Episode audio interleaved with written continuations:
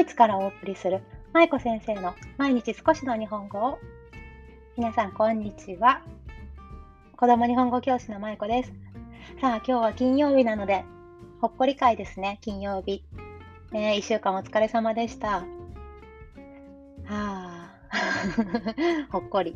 えっ、ー、とですね、ほっこり会ですが、その前に、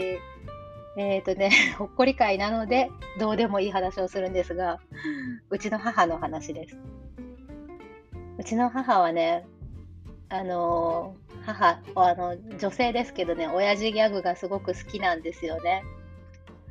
それで、時々、あのいろんな母があの言っていた ギャグを思い出すんですが、いまだに使うんですけど、彼女。あのね、その中でもこう強烈に覚えているものがあるので、今日は皆さんにご紹介します。あのね、これはこれは私がまだドイツに移住する前、そして今の夫とあの結婚する前の話でした。で、夫も私も日本に住んでいて、日本で出会ったのでね、その頃はまあ彼氏として 付き合っていたわけですね。それで、うちの家族とも仲がいいので、なので仲が良かったので、その時はね、よく一緒に出かけたりしていました。で、その時は私と夫と私の両親と4人で出かけていたんですね。で、どこだったかなあのー、ショッピングモールだったと思うんですけど、すごく混んでいる地元のショッピングモールがありまして、でそちらに一緒に行ったんですよね、みんなで、車で。ね、車でみんなでショッピングモールに行きました。でもその日がちょうど土曜日か日曜日だったかですごく混んでいてね、もう人が多くて、あこんなにたくさん人がいるんだっていうぐらい人が 人で溢れ返っていた日だったんですね。で、その時に うちの母親があのそのたくさん人がいるところを見てね、しかもあの私の当時彼氏だった夫の前でね、いきなり言ったのが、うわー、これドットコムやなーって言ったんですよ。わかります？人が多いからドットコムって言ったんですよ。もうね、強烈でしたね。なんというかね、私、私が恥ずかしくなっちゃって、当時、あの、夫は彼氏だったからね、うわー、彼氏の前でこんなこと言ったーと思って、もう、なんかね、でそれ以来私は人が多いところに行くといつもドットコムっていうのをすごく思い出しちゃってでもうあろうことかね友達にも使っちゃったりとかするようになってしまって。ね怖いですね遺伝って。遺伝なのか。ということであの皆さんもよかったら使ってみてください。ね、人が多いところ、今コロナでしょ？だから人が多いところ行ったらちょっとダメじゃないですか。でも人が多い場面とかね、人が多い、あのー、ところに行ったりしたときに、うわー、ちょっとここドットコムだよねって言ってみてください。ね、多分誰かが笑ってくれると思います。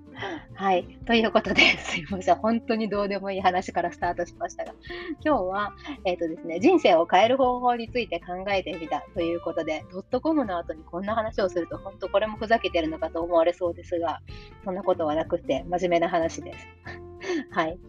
ということで、あの人生を変える方法ってちょっと大それたタイトルになっていますけど、私ね、最近というか、本当ここ1、2年で自分の人生がすごく変わったなと思っているんですね。で、どうしてかというと、そえっ、ー、と、まあ、もともと、多分一番大きな原因、要因としては、まあ、日本語トイロという日本語教室をね、オンラインの日本語教室を始めたっていうことが一番大きなきっかけです。今ちょうど私は日本語トイロのそのオンライン教室を始めてちょうど1年ぐらいになるんですけれども、この1年でね、本当人生が変わりましたね。何が変わったって、あの今まではずっと私、教員をしたり、実はちょっと民間で働いたこともあって、まあ、会社員をしたりとかも、ね、していたんですが、ね、それから今自分で、まあ、独立して、まあ、自営業というか、あのー、なんて言うんでしたっけ、個人事業主というんですかね、まあ、そういうフリーランスというか、そういう立場になって、本当になんだろう、人生が180度変わったなと思っているんですね。で、昨日、おとといぐらいにちょうどその人生、なんで私変わったのかなっていうことを考えていたんですよ。まあ、もちろんトイレを始めたっていうことも大きいんですけど、じゃあトイレを始めてなんで変わったのかって考えると、私ね、結構このトイレを始めてから、自分の思ったこととか感じたこと考えたことっていうのを言語化するようになったなって気づいたんですね。どういうことかというと例えばインスタグラムで私投稿をしていますよね。していますよねって多分皆さんあのインスタから来てくださってると思って話してるんですけど、はい、インスタグラムでねいろいろ自分の思いをあのストーリーズにしたりとかあと投稿の方でね日本語教育についてまとめたりとかでそういうことをしているうちに何て言うのかな自分の考えがだんだんまとまってきたんですよね。うん、で先日私、インスタグラムのあの投稿のアイデアとしてちょうどね、いろいろもやもやと考えていたことがあって、ちょっと前に投稿したんですけど、うーんあの日本がね、遠い存在になってきたっていう話、詳しくはインスタを見ていただきたいんですけど、でその話をね、実はもやもやとずっとあのここのとこ考えていたんですね。日本は私にとって本当はあの故郷だからね身近な存在であるはずなのに今はコロナで帰れなくなって、そして日本の家族とか友達にもしばらく会っていなくって、じゃあ自分にとって日本って何なんだろうってね、なんかそんなことを考え始めたんですよ。そして、うーん、まあ日本に帰る理由がないっていうことではないんですけど、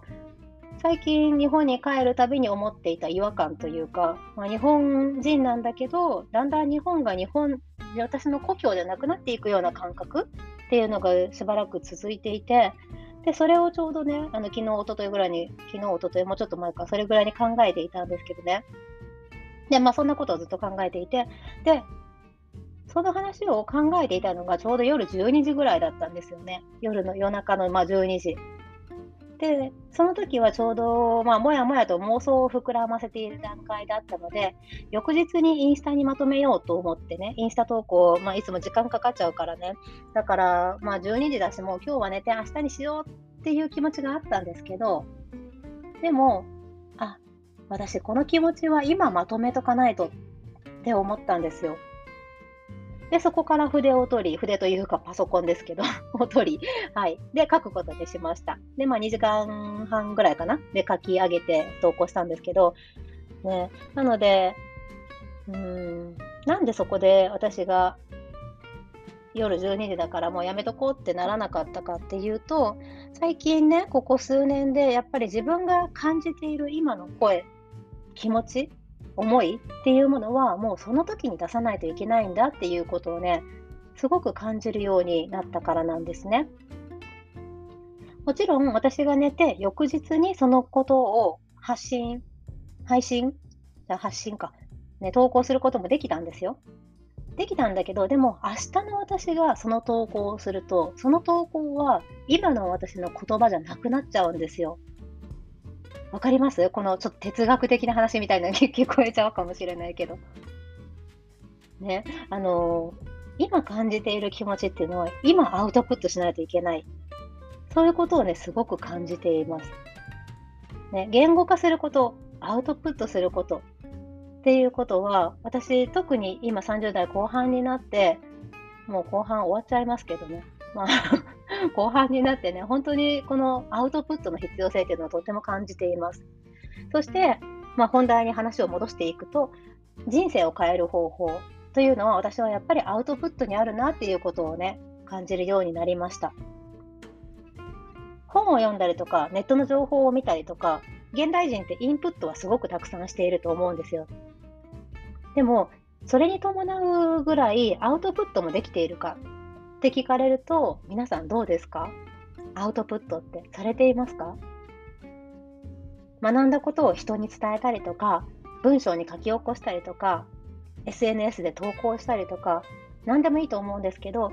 そういうふうにインプットしたものをアウトプットして初めて人間って記憶として定着するんですね、その情報が。なので、やっぱりアウトプットあってこそのインプット。っていうことを多分前もなんか私お話ししたかな？忘れちゃったんですけど、ね。なので、まあ、そのためにも気がついたらあ、気づいたらちゃんとアウトプットっていうのをすぐにできるだけ早くできるようにしています。まあもちろん子供がいるとね、なかなかできないこともあるんですけど、そういうふうにね、アウトプットをしていくことで、だんだん私人生変わってきたなっていうふうにね、まだまだ全然あのこれからなんですけどね、今、あの日本語トイレを始めて1年目として、はい、感じるようになってきましたというお話です。で、あそうそうなん、これはどこで聞いたのか、どっかのラジオか、あのネットの記事だったか忘れたんですけどね、皆さんアイデアってこう思いつかれたらどういうふうにされていますか？そのまま頭の中に貯めておきますか？私は結構 iPhone のね、メモ、メモ機能を使ってこう書くことが多いんですね。ただ、iPhone のメモ機能ってお風呂入っているときは使えないじゃないですか、もちろん。携帯ね、使えないので、お風呂入っているときとかちょっと困るんですけどね、まあ、できるだけその、書くようにしているんですね。で、まあ、iPhone でもいいし、あとは私、ホワイトボードもあの部屋にあるので、なので、ホワイトボードに書き出したりとか、あとは手帳に書いたりとかね、そういうことをしています。で、そうそう、ラジオでね、ラジオかそのネットの基地だったか忘れたんですけど、それで以前聞いた話が、アイデアっていうのはね、流れている空間の中で起こりやすいっていう話を聞いたことがあります。どういうことか分かります？流れている空間っていうのは例えば水の流れがあるところつまりシャワーを浴びている時にこうパッとひらめきやすかったりとかあとは電車に乗っている時、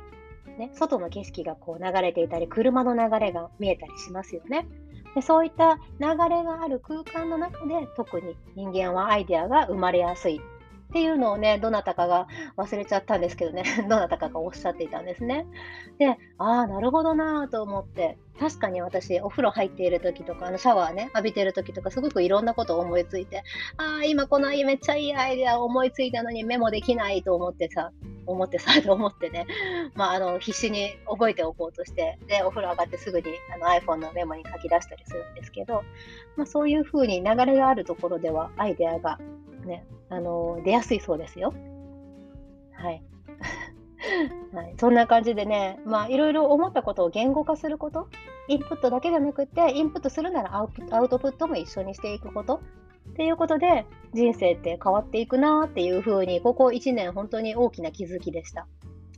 で、日本語トイレはこれから2年目に入っていくんですが、まあ、あのおかげさまでインスタグラムもたくさんの方にフォローいただいてますし、まだまだですけど、あのね、あの皆さんずっとこのラジオを聴いてくださったりとか、インスタでたくさん DM くださったりとか、本当にありがたいなと思っているんですね。で、まあ、来年1年間ももちろんそのインスタだけじゃなくって、音声もだし、日本語教室もだし、実はまだここでは言わないけど、他にもたくさんしたいことあるんですよ。なのでね、そういったことにいろんなところにこう手を広げながら、自分にとって何がしたいのか、そのことを通して自分の人生がどういうふうに豊かになっていくのかっていうことをね、考えながら、はい、人生をこれから楽しく、ね、変えていきたいと思っています。はい、何の宣言じゃ？ん。ということで、今日は人生を変える方法について考えてみたということでね、あのー、まあ、インプットだけじゃなくてアウトプットをする、言語化することで、自分の人生はすごく大きく変わってきたというお話をさせていただきました。皆さんもぜひよかったらいろいろとメモを取りながら、ね、あのー、ちょっと、本当書いてみるとね、あのー、やって、やってみるといいといいと思うんですけど、あの書いてみるとね、書き出してみると書いた人にしかわからない景色が見えるんですよ。これ別にあの偉そうに言ってるわけじゃなくて、本当に、なんかこう書き出すことで気づくことがすごく多いので、ちょっとしたことでもいいと思うんで、ね、ぜひ皆さん、あのちょっとこうメモを取ってみる。手書きでもいいし、iPhone のアプリとかでもいいと思うんですけど、ね、ぜひぜひあのいろいろとメモを取ってみてください。振り返ったときにね、あ昔の私こんなこと考えてたんだとか、あの時間が経ってそのメモを見返したときに、あこのこれ,、うん、これだったらこういうことに活かせるなって後から思いついたりとかね、いろんな気づきがありますので、はい。よかったらどうぞ。はい。ということで、もうほっこり会なのでこういうゆるい配信で許してください。皆さん、どうぞ良い週末をお過ごしください。今日も最後までお聴きいただきありがとうございました。舞子先生の毎日少しの日本語を引き続き一緒に頑張っていきましょう。ほな、またね。